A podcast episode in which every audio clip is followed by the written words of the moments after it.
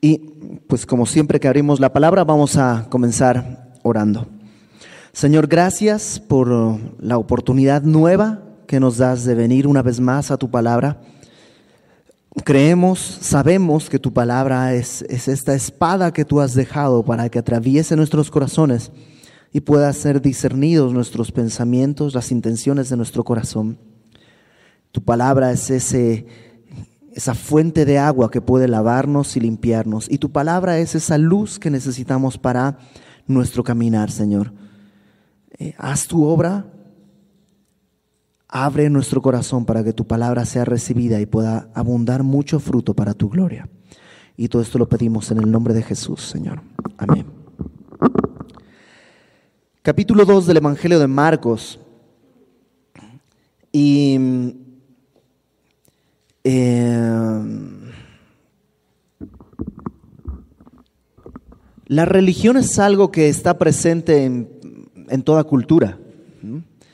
Y en nuestro tiempo también corremos el riesgo de, de ser muy religiosos. Pero hay una gran diferencia entre lo que impone la religión y la libertad que Cristo da. Hay una gran diferencia.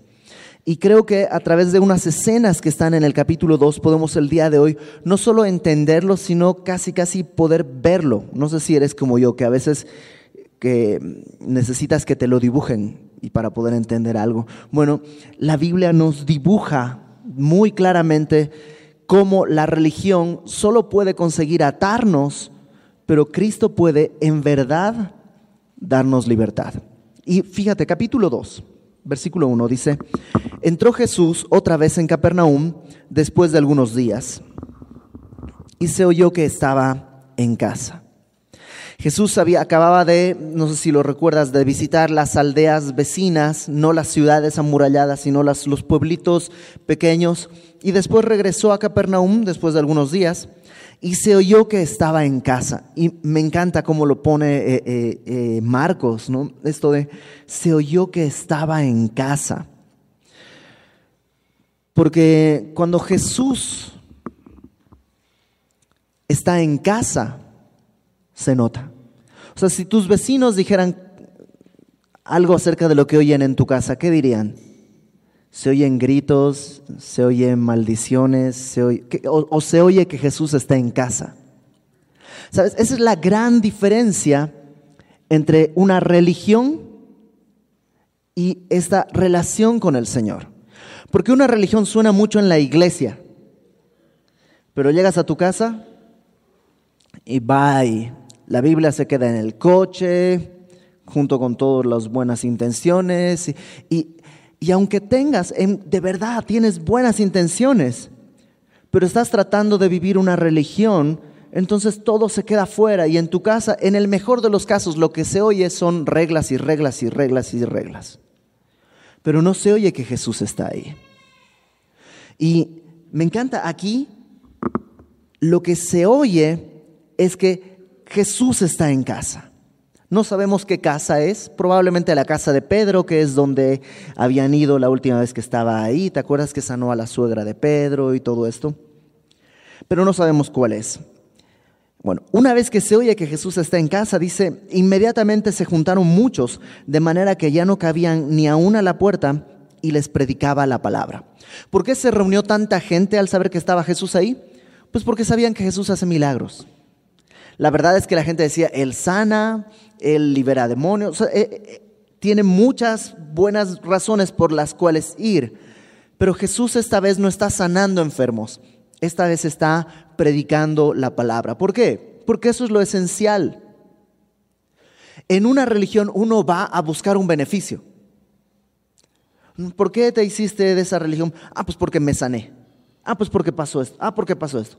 Pero Dios no, o sea, eso es como ir al súper. ¿Por qué vas a un súper? Porque me conviene.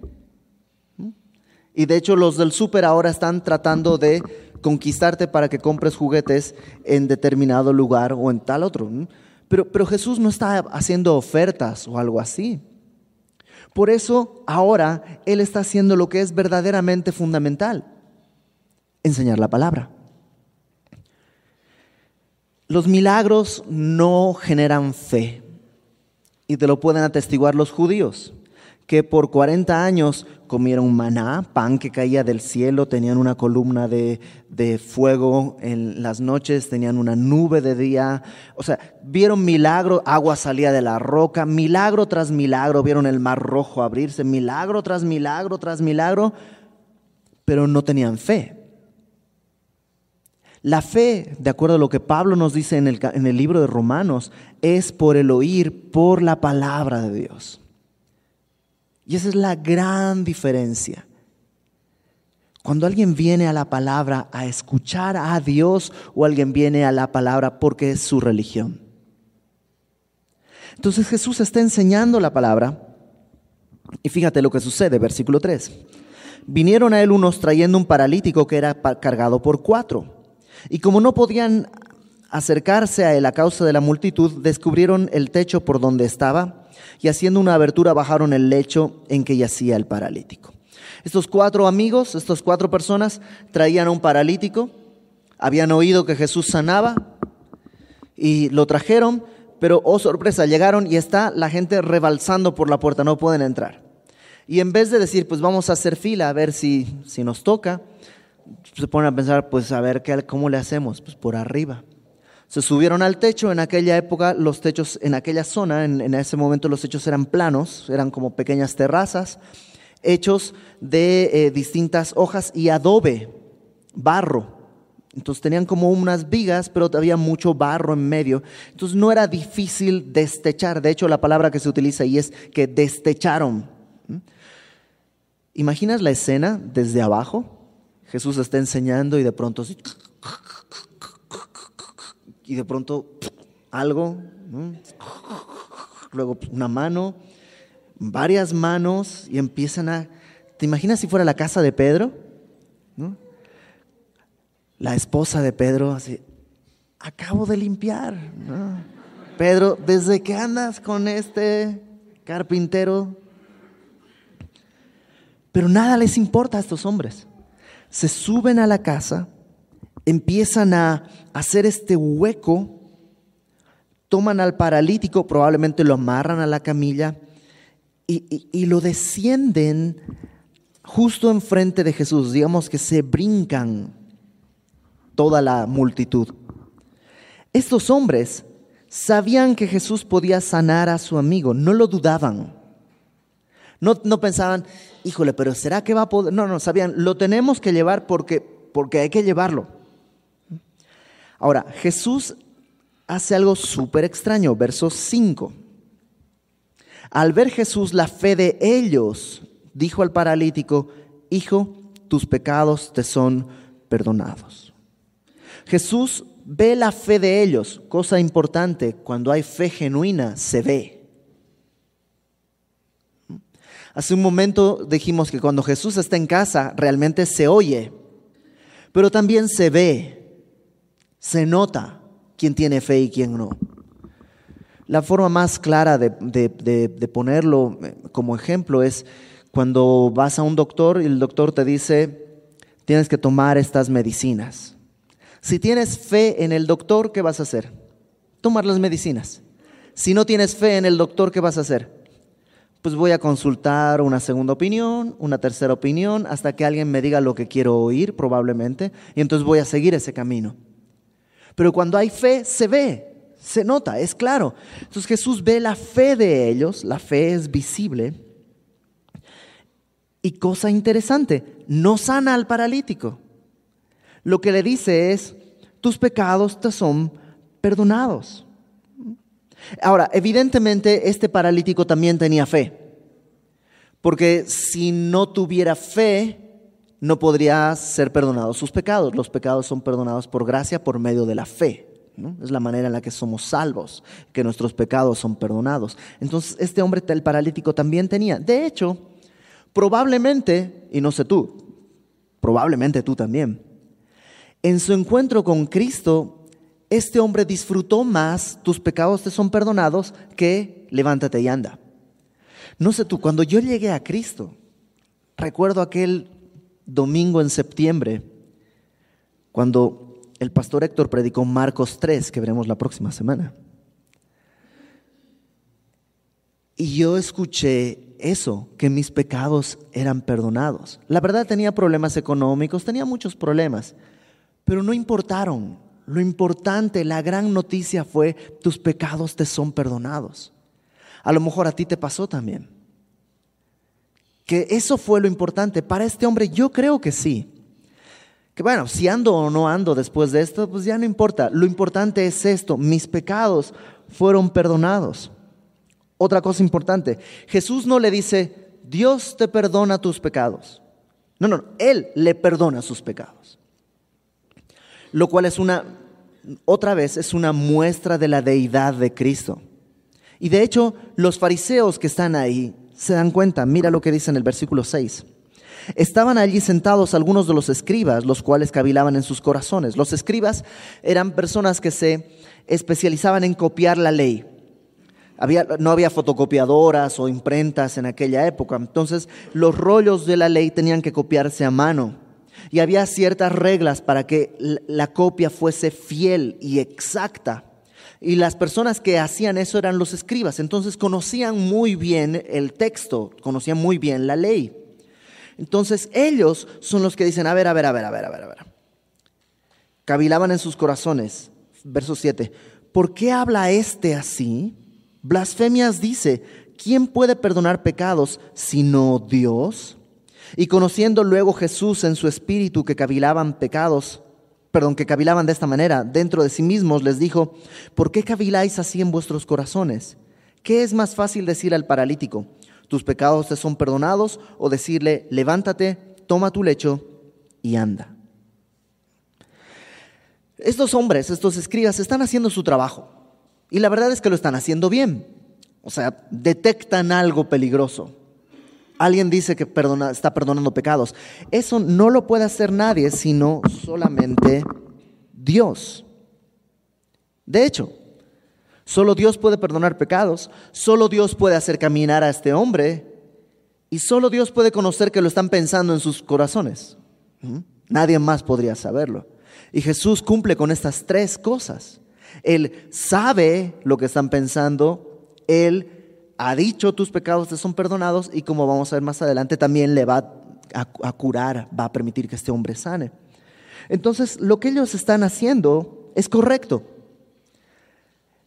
Están diciendo la verdad pero no toda la verdad. Están viendo la verdad pero no toda la verdad. Y hay una gran diferencia. Es verdad, solo Dios puede perdonar pecados. Pero la otra parte de la ecuación es, si este hombre perdona pecados, entonces es Dios. Es, sencillo. Pero esa ecuación en sus corazones no la pueden hacer. ¿Por qué? Porque están aferrados a una religión. Con la verdad en la mano, pero a una religión. Entonces Jesús les pregunta, ¿qué es más fácil decir, no hacer, sino decir? ¿Tus pecados te son perdonados o decir, levántate y anda? Bueno, es más fácil decir tus pecados te son perdonados. ¿Por qué? Pues porque no hay forma de verificarlo. Si digo levántate y anda, y pues no se levanta, quedo como mentiroso, quedo como falso. Pero si digo levanta, eh, si le digo tus pecados te son perdonados, pues no hay forma de comprobar. Ahí sí pues, lo veremos al final de los tiempos, a ver si sí es cierto o no. Entonces Jesús les hace esta pregunta y luego les dice, versículo 10, para que sepáis que el Hijo del Hombre tiene potestad en la tierra para perdonar pecados, dijo el paralítico, a ti te digo, levántate, toma tu lecho y vete a tu casa. Entonces él se levantó enseguida y tomando su lecho salió delante de todos, de manera que todos se asombraron y glorificaron a Dios diciendo, nunca hemos visto tal cosa. Jesús lo que hace es decirles, ¿ok? Para que vean lo que no se puede ver. Le perdonó los pecados, eso no es visible. Pero para que sepan que sí es así, lo voy, a hacer algo que sí pueden ver. Y le dice a este hombre, levántate y anda. Un detalle, Marcos registra que el título que Jesús se pone es este de Hijo del Hombre. Y esa es una referencia a Daniel capítulo 7, versículo 13, que si quieres eh, yo te lo leo, no es necesario que vayas allá, pero es una visión de Daniel acerca del final de los tiempos. Y fíjate, Daniel 7:13 dice, Daniel es hablando, dice, miraba yo en la visión de la noche, y aquí con las nubes del cielo venía uno como un hijo de hombre, que vino hasta el anciano de días, y le hicieron acercarse delante de él, y le fue dado dominio, gloria y reino para que todos los pueblos, naciones y lenguas le sirvieran. Su dominio es dominio eterno que nunca pasará, y su reino uno que no será destruido. Entonces, cuando Jesús está diciendo el Hijo del Hombre, todos los que están ahí saben, está hablando de Daniel, de este personaje que va a venir delante del anciano de días, que es Dios Padre, a recibir el reino, el poder, la gloria y el honor, y que todas las naciones le sirvan a él. Cuando Jesús está diciendo el Hijo del Hombre, haciendo referencia a sí mismo, está claramente declarando su deidad. El Hijo del Hombre tiene poder, para perdonar pecados, porque es Dios, y lo prueba diciéndole, levántate, toma tu lecho y vete a tu casa. Y entonces la gente al ver eso se maravilla, glorifica a Dios, como tiene que ser. Jesús en su ministerio en la tierra nunca llamó gloria a sí mismo, sino toda la gloria era para el Padre.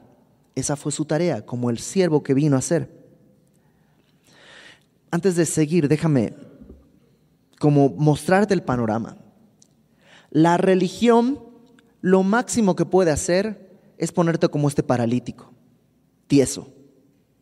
O sea, una religión te puede decir, no comas eso, no mires aquello, no hables así, no vistas así, no tengas esto, no hagas, no hagas, no, no, no, no, no, no, no.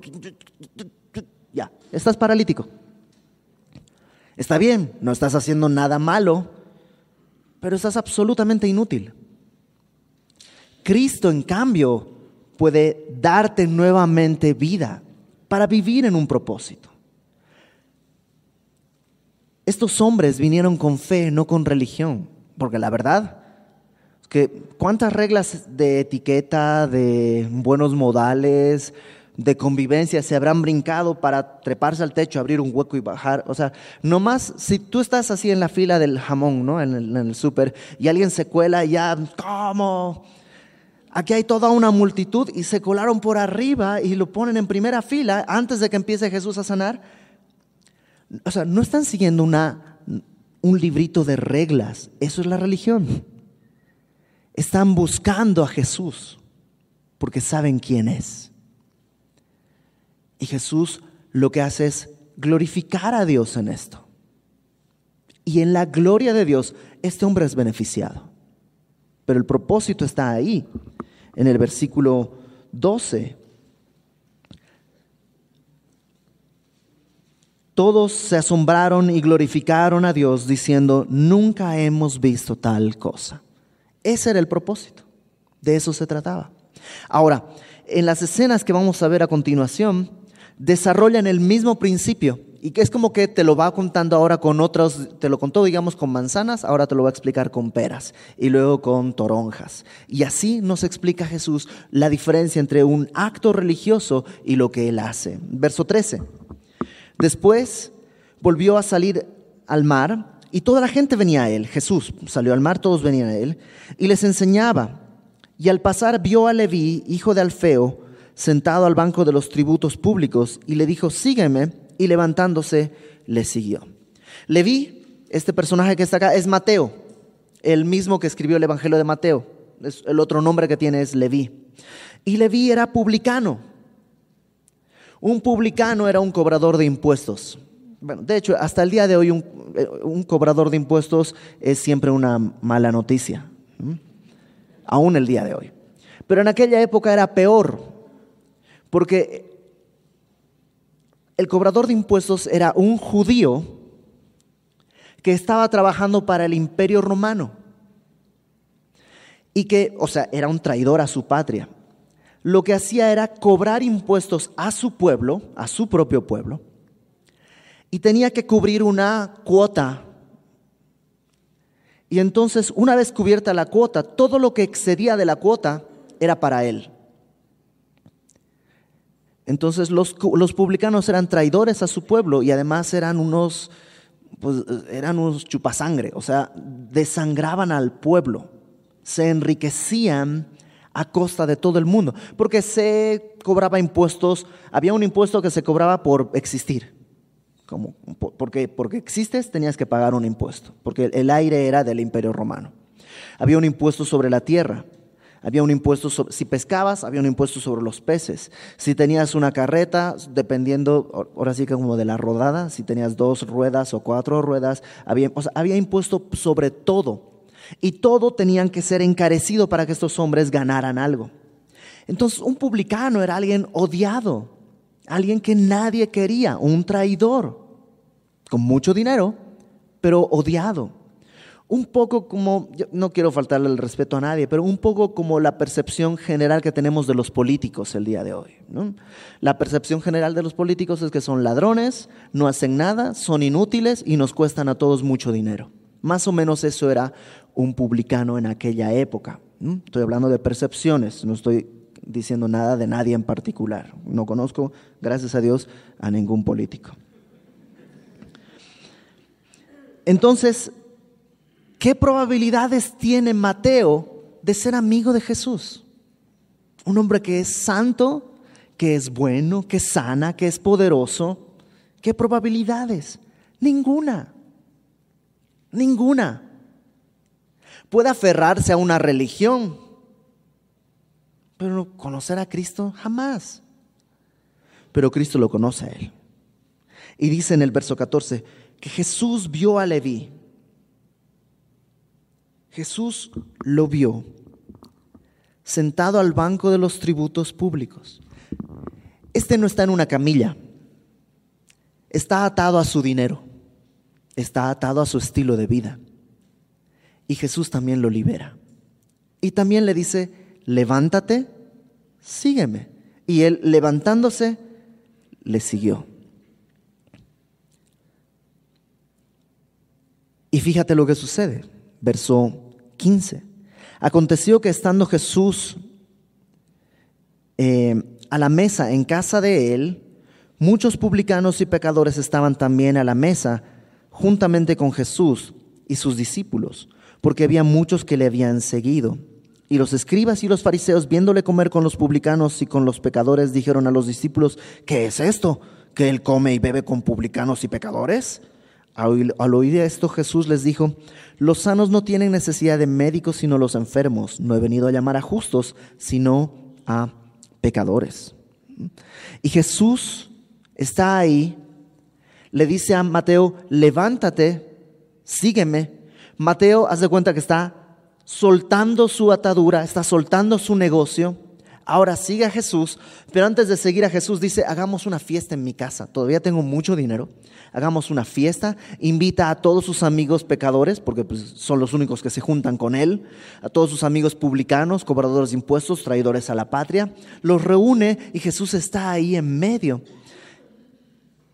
Y cualquiera diría, bueno, cualquiera con buen corazón diría, wow, qué bueno que es Mateo, qué bueno que es Leví, dejó ya su vida antigua y ahora camina con Cristo. Pero los religiosos dicen, Jesús está rodeado de pecadores. Ah, los fariseos, incluso cuando pasaban cerca de algún cobrador de impuestos o de algún pecador, agarraban sus ropas así para que no tocaran a nadie, porque si la tocaban la ropa quedaba inmunda. Y Jesús está en medio de ellos. Y de alguna manera hay que comprenderlo. Es decir, en aquella época comer era algo muy íntimo. Pero lo que ellos no pueden ver es lo que Jesús está haciendo. Déjame ponerlo de esta manera. Alguien podría decir, entonces yo puedo ir a un lugar de pecadores. Voy a ir a un table. Ah, está lleno de pecadores. Si Cristo lo hace, yo también puedo. Pero hay una gran diferencia. La diferencia, un amigo me lo explicó así, es la misma que hay entre un termómetro y un termostato. El termómetro lo pones en la habitación y toma la temperatura de la habitación. El termostato, en cambio, pones una temperatura y regula la temperatura de la habitación a su temperatura. ¿Sí me cachan? Puedes estar rodeado de pecadores siempre y cuando seas un termostato y no un termómetro. Y Jesús no está ahí pecando, está alcanzando pecadores. Ahora, en un lugar de estos, definitivamente la gente está fuera de sus cabales, está borracha, está probablemente incluso con drogas, muchas cosas. No es un lugar en el que puedes alcanzar pecadores. Entonces Jesús no está promoviendo una vida licenciosa al rodearse de pecadores, está promoviendo el amor. Ahora, si tú puedes amar a esa gente, hay forma de alcanzarlo. Ve y alcánzalos. Sé un termostato, no un termómetro.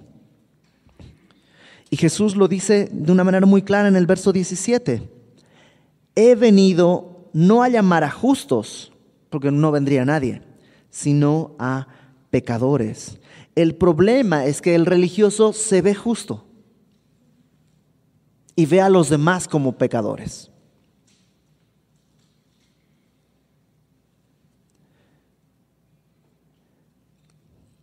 El llamado de Jesús a Mateo es un llamado de amor. En ese llamado de amor, Mateo dice, pues que mis amigos también escuchen lo que estoy escuchando yo. No es un llamado a una religión, es un llamado de amor a la presencia con Cristo. Fíjate una escena más. Los discípulos de Juan y los de los fariseos ayunaban y vinieron y le dijeron a Jesús, ¿por qué los discípulos de Juan y los de los fariseos ayunan y tus discípulos no ayunan? Jesús les dijo, ¿acaso pueden los que están de bodas ayunar mientras está con ellos el esposo? Entre tanto que tienen consigo al esposo, no pueden ayunar, pero, pero vendrán días cuando el esposo les será quitado y entonces en aquellos días ayunarán.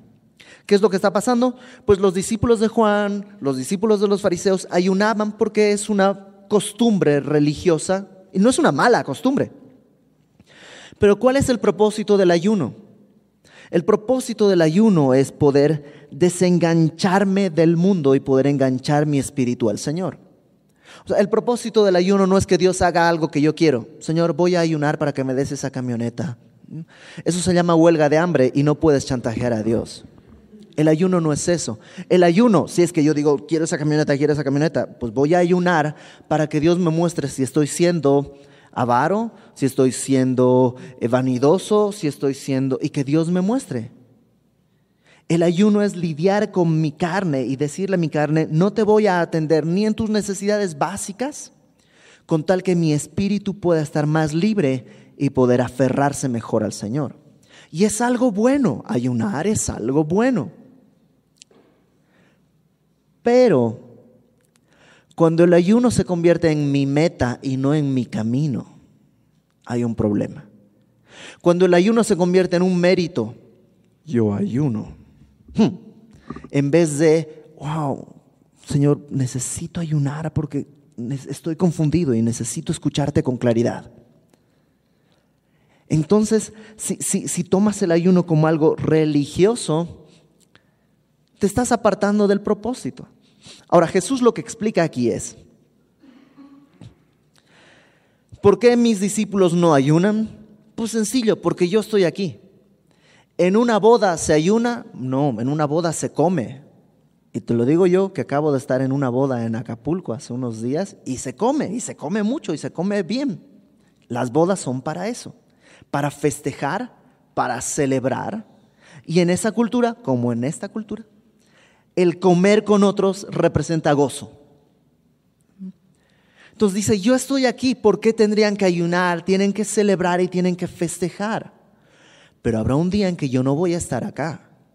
Y entonces van a ayunar. Y en el libro de Hechos los vemos ayunando una y otra vez a los discípulos. Y el día de hoy nosotros necesitamos ayunar una y otra vez para poder tener mejor comunicación con lo que Dios quiere hablarnos, que mi espíritu esté libre. Otra vez, comer no es malo, pero de vez en cuando decirle a tu carne, no, es bueno. Ahora, sobre cómo ayunar, pues eh, hay muchísimas cosas en Internet. Busca, hay muchos, muchas formas, muchos métodos, muchos estilos. Simplemente yo te puedo decir, hay una. ¿Cómo? Pues define un día, ora, agarra tu Biblia, que sea un día que puedas estar tranquilo. Por ejemplo, si yo los miércoles decidiera ayunar, pues no llegamos, o sea, hacer la carretera tres horas y luego tres horas de regreso y sin haber comido, pues no llegamos. No es un día prudente para ayunar pero puedo ayunar un día que esté más tranquilo en casa. Eh, entonces, ayuna, busca al Señor. ¿Por qué? Porque lo necesitamos. El día que estemos delante de Él ya no será necesario. Entonces Jesús está diciendo acá, la religión propone ritos, pero yo estoy proponiendo que estén conmigo. El ayuno es una herramienta para estar cerca de mí no una meta. Ahora, verso 21. Lo explica de otra manera también. Nadie pone remiendo de paño nuevo en vestido viejo. De otra manera, el mismo remiendo nuevo tira de lo viejo y se hace peor la, rotura y nadie echa vino nuevo en odres viejos. De otra manera, el vino nuevo rompe los odres y el vino se derrama y los odres se pierden, pero el vino nuevo en odres nuevos se ha de echar. Pone dos ejemplos muy cotidianos. El primero es un remiendo. No sé, el, día de hoy me parece que ya no es tan común con eso de que muchas telas ya son más baratas y se consigue ropa de distintas maneras, pero cuando éramos niños, y algunos de ustedes también lo recuerdan, era común que tu mamá a la escuela pues te pusiera tu, tu parche porque pues comprar un pantalón cada 15 días no es un buen negocio. ¿Qué es lo que sucede? Un vestido viejo, si le pones un remiendo de tela nueva, a la hora de lavar, la tela nueva se encoge y entonces rasga el vestido viejo y pues está peor que antes. Y lo que está diciendo Jesús es, él, o sea, no se pone un parche nuevo en un vestido viejo. Ahora, en el caso de los odres, eh, los odres eran hechos de pieles de animales. Entonces se echaba el vino, se cerraba y el vino eh, desprendía cierto tipo de gases por la propia fermentación como la piel del animal es flexible, se iba extendiendo, extendiendo, extendiendo, soportando esa presión y luego se podía beber ese vino. Pero ¿qué pasa si echas vino nuevo en un odre viejo? Ese odre viejo pues ya estiró.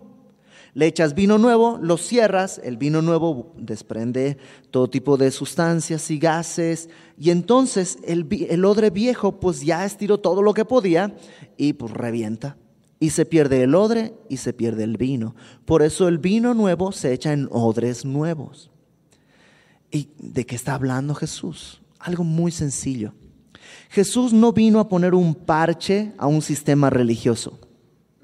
Pues mira Jesús, nosotros oramos, ayunamos, hacemos esto, hacemos esto, ahora también te vamos a orar a ti. No, no, no, no, no. Jesús no está haciendo un parche para un sistema religioso. No es un vino nuevo que hay que echar en un odre que ya es viejo. Tiene que haber una renovación en todo sentido. Tiene que ser algo nuevo. No se trata de reformar mi religión. Se trata de una nueva relación. ¿Por qué? Porque el que está en Cristo es una nueva criatura, 2 Corintios 5, 17. Es una nueva criatura que tiene una nueva relación. El vino se echa en una nueva persona, en un nuevo odre. No se puede mezclar, no se puede añadir a Cristo a tu vida. Yo recuerdo muy bien, y hasta lo recuerdo con cariño, ese momento de terror que tuve. Ya llevaba caminando en Cristo un buen tiempo. Y un día, así de la nada, ¡paf! me cayó el 20 y a un amigo mío que me estaba discipulando en aquella época le pregunté, oye, nunca mi vida va a ser como antes, ¿no? O sea, ya no es como, no sé si te pasaba que cuando eras niño te hacías fan de algo por un tiempo y luego se te olvidaba y pues ya, ahora eras fan de otra cosa y así, ¿no? Yo, por ejemplo, fui fan de un juego que se llamaba eh, Magic the Gathering, un juego con cartas. No, era súper fan. Luego un tiempo fui fan de jugar squash con mi papá. Y luego fui, y así, ¿no? Como, pero cada época se me fue pasando y todo. Y yo pensé, pues el cristianismo también es como una época y a lo mejor pues un día se, se pasa. Pero esa vez me cayó el 20, fue así, pero no se me puede pasar. O sea, es como que me abrieron los ojos, ya, ya no veo las cosas igual. Esto no se va a pasar. Mi vida nunca más va a ser distinta. Cristo no se añade a mi vida, me da una vida completamente nueva. Tengo otras prioridades, incluso tengo otros amigos. Tengo otra otra meta, tengo todo es nuevo. Y Jesús está diciendo eso, yo no soy un parche a un sistema religioso. Porque si lo intentas poner, se va a arruinar todo, se pierde todo. Tu vida tiene que ser transformada en una nueva relación con el Señor. No importa si eres cristiano de cuna, porque normalmente se dice, ¿no? Yo soy de cuna cristiana, órale, pues esa es la cuna cristiana. Pero tú, ¿cuándo conociste al Señor? Hay un momento en que todo tiene que ser nuevo, todo tiene que ser distinto. Jesús está diciendo, si no lo haces así, si lo buscas como un sistema religioso, no, no se va a poder. Se va a rasgar, vas a perder todo. Por último, hay una última escena en el versículo 23. Dice, Aconteció que al pasar él, Jesús, por los sembrados en un día de reposo, sus discípulos andando comenzaron a arrancar espigas. Ustedes saben, los trigos tienen como unas ramitas chiquititas que tienen eh, el granito ahí en unas, en, en, unas ramitas más chiquititas todavía. Entonces iban caminando, iban agarrando eso, iban comiendo. Entonces los fariseos le dijeron, mira, ¿por qué hacen en el día de reposo lo que no es lícito? Para los fariseos, lo que estaban haciendo ellos era cosechar. Y cosechar es un trabajo. Y en el día de reposo no hay que hacer trabajos. Entonces, estaban incumpliendo varias normas. Una era arrancar, eso es cosechar, luego eh, quitarle la cascarita, eso es espigar, y así. Entonces, para ellos, o sea, los religiosos ven así todo. No, está prohibido, no, no se puede, no, no se puede, no, no se puede, no, no, no, no, no. Entonces le dicen, ¿por qué hacen eso que es ilícito? Pero entonces fíjate la respuesta de Jesús. Él les dijo, ¿nunca leísteis lo que hizo David cuando tuvo necesidad y sintió hambre? Él y los que con él estaban. Cómo entró en la casa de Dios siendo Abiatar sumo sacerdote y comió los panes de la proposición, de los cuales no es lícito comer sino a los sacerdotes, y aún dio a los que con él estaban. Jesús les, les presenta una historia. David está, esto lo puedes escuchar, lo, puedes leer en el libro de Samuel. David está escapando de Saúl y llega donde está el sacerdote Abiatar y le dice, tengo hambre, dan, dan, danos algo de comer a mí y a mis hombres. Y el sacerdote le dice, no tengo nada para darte, solo tengo el pan, pero es el pan de la proposición, es un pan que se ponía eh, delante de, del altar de Dios delante de, ahí en el lugar santo, frente al candelero. Ahí estaban nuestros panes. Y solo podía el sacerdote comerlos, se cambiaban cada semana y solo el, sacerdote podía comerlos. Pero Abiatar le dice, pues no hay más que eso. David le dice, pues dame de ese, tengo hambre. Y Abiatar le dice, bueno, mm, te lo daré si están ritualmente puros, o sea, si no han estado con mujeres desde la última noche. No, pues no, ok, le da el pan y ya. Y Jesús, ojo, si te das cuenta, los hace responsables de lo que deberían saber. ¿Ustedes son fariseos? Sí. ¿Y qué hacen los fariseos? Estudiamos la ley, órale. ¿Y nunca han leído ese pasaje en el que David infringe la ley comiendo panes que eran solo para los sacerdotes? Pero es que David lo que tenía era hambre. Y los panes lo que son es comida. Entonces no hay problema ahí. Sí, solo los sacerdotes podían comer, pero no voy a dejar que se muera alguien por un asunto religioso. Verso 27. También les dijo, el día de reposo fue hecho por causa del hombre, no el hombre por causa del día de reposo. Por tanto, el Hijo del Hombre es Señor aún del día de reposo. Una cosa más. Lo que los discípulos estaban haciendo no era contra la ley. En Levítico 23, tú puedes leerlo en tu casa, Levítico 23, estaba permitido que al pasar por un campo tú comieras algo si tuvieras hambre. Ya sea uvas o trigo, que lo arrancaras y lo comieras. Lo que no era permitido era que te llevaras tu itacate, sea, que sacaras una canastita y empezaras a espigar, porque eso ya es agandallar demasiado, ¿no? Pero si estás caminando y vas comiendo, está bien. O sea, el hambre es parte de lo que es el ser humano. Dios lo entiende y Dios lo establece. No hay problema con eso. Y ellos estaban haciendo eso. Pero los fariseos ven pecado donde no hay pecado. De hecho, están más esforzados en ver pecados que en ver a Cristo. Hay que ayunar. ¿Por qué no ayunan? Porque estoy aquí. Pero hay que ayunar, pero estoy aquí. Pero hay que ayunar, pero estoy aquí.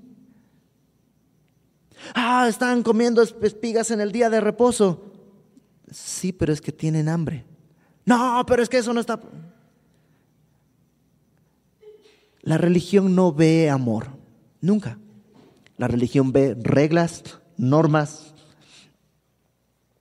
Ahora, no es que están mal las normas, pero Jesús dice, el día de reposo fue creado para el hombre, no el hombre para el día de reposo. O sea, no es que Dios tenía una ley y dijo, híjole, ya hice la ley y ahora ¿quién la va a cumplir? Ya sé, voy a crear al hombre para que la cumpla. No, Dios creó al hombre y luego le dio la ley para guiarle, para mostrarle un camino, para mostrarle el estándar de santidad de Dios. De última, Pablo nos dice en Gálatas, el propósito de la ley es llevar a Cristo como un ayo, como una nana, así te agarra de la mano y te lleva a Cristo. La ley es tan complicada, tan imposible, que no tienes otra, otra, otra forma de decir, Señor, ya intenté, no puedo, no pude, no podré. Y Jesús dice, exacto, ¿ya lo entiendes? Sí, ya entiendo, no puedo. Ah, ok. ¿Quieres que yo lo haga por ti? Sí, Señor. Bueno, yo lo hago por ti. ¿Lo crees? Lo creo. Listo. Ese es el propósito de la ley. Poder, el camino para que Dios pueda revelarse a nosotros una vez entendido que somos pecadores. Porque Cristo vino a llamar a pecadores.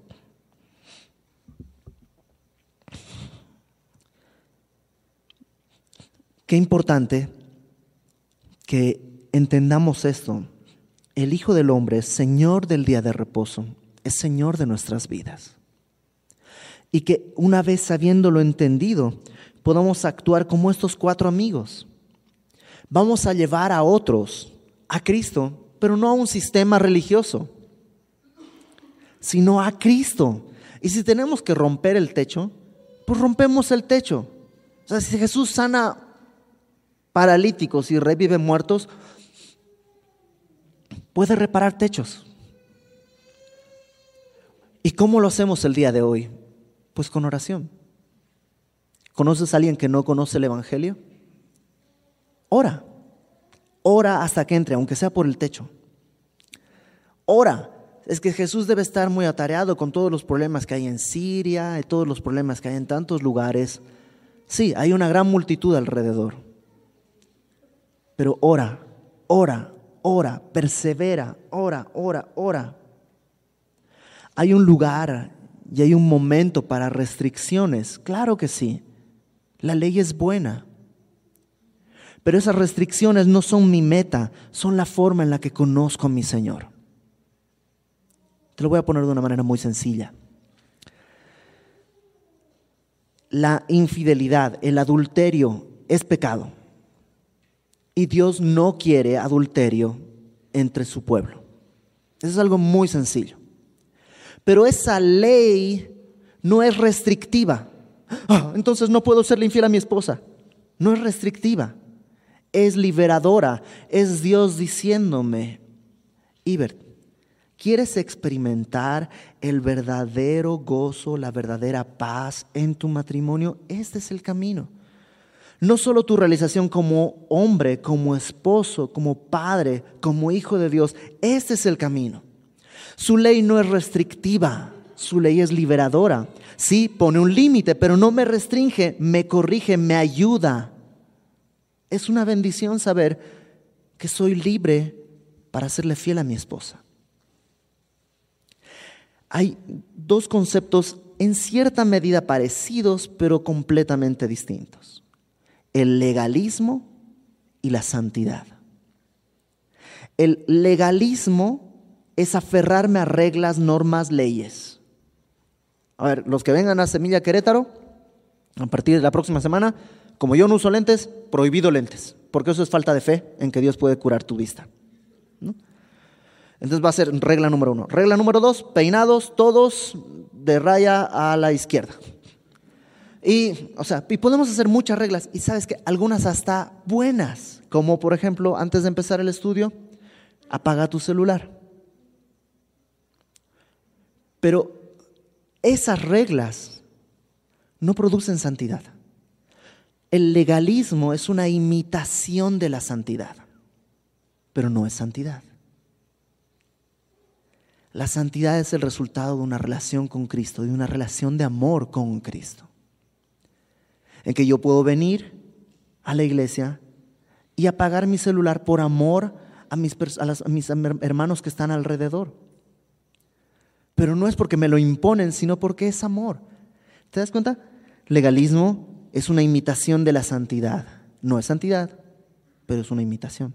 Al igual que el libertinaje es una imitación de la libertad. El libertinaje es, ah, pues entonces en Cristo puedo todo, todo me es lícito, entonces pues puedo hacer de todo y voy a ir a hacer acá. Sí, eso es libertinaje, no es libertad, realmente eres esclavo de muchas pasiones. La libertad en Cristo produce gozo y, es curioso porque en Cristo no tienes límites, pero por amor estás dentro de los límites del amor de Dios, que no tienen límites. Entonces, ¿cómo funciona? No existe un manual, porque entonces diríamos, eso es religión. ¿Cómo funciona entonces? Tienes que buscar al Señor todos los días. Y Dios pone en tu corazón el querer y el hacer. Buscas al Señor todos los días y entonces Él pone sus deseos en ti. Y ahora tu anhelo es buscarle. Tu anhelo es obedecerle. Tu anhelo cuando viene la tentación es querer rechazar la tentación, no buscar ser tentado. Tu anhelo es querer caminar en luz, aunque haya sombra alrededor. Y eso no se puede de otra manera sino en una relación real entre nosotros y Cristo. ¿Y qué crees? Otra vez Dios está llamando. Jesús está llamando. Y dice, ven, sígueme. Pero es que estoy postrado. Ah, pues entonces levántate. Pero es que tengo muchas ocupaciones y, tengo, y nadie me quiere y soy como Mateo. Ah, pues entonces levántate. Pero, pero es que eh, tengo ritos religiosos que cumplir y ayunar y, ah, pues vente, ayunamos juntos. A ver un tiempo para ayunar. No, pero es que lo que pasa es que tengo necesidades. Sí, conmigo vas a tener todas tus necesidades. Tienes hambre, te vas a tener de comer. No, pero es que no, no quiero entrar a una cosa en la que luego me angustie. No, yo soy el Señor del reposo. Entonces vamos a buscarle de una manera muy sencilla, muy natural. Él está ahí esperando. ¿no? Pues vamos a orar. Señor, gracias por haber provisto para nosotros algo que es tan sencillo. Aunque nuestra carne anhela reglas, normas, porque nuestra carne se siente segura así. Ayúdanos a vivir no para nuestra carne, sino para, para agradarte a ti. Sosteniendo enfrente de nosotros tu palabra que es una luz y siendo capacitados por tu Espíritu Santo. Ayúdanos, Señor, a, tener esta relación contigo y que en nuestra casa se oiga que está Jesús ahí. Que, que Señor no, no se escuchen solamente alabanzas los domingos, los miércoles, sino que todo el tiempo nuestro corazón esté en alabanza. Que tú habites, como decía Pablo, por la fe en la casa de nuestro corazón y de esa manera seas glorificado. Haz tu obra en nosotros, Señor, te lo rogamos. Todo Padre, en el nombre de Jesucristo. Amén.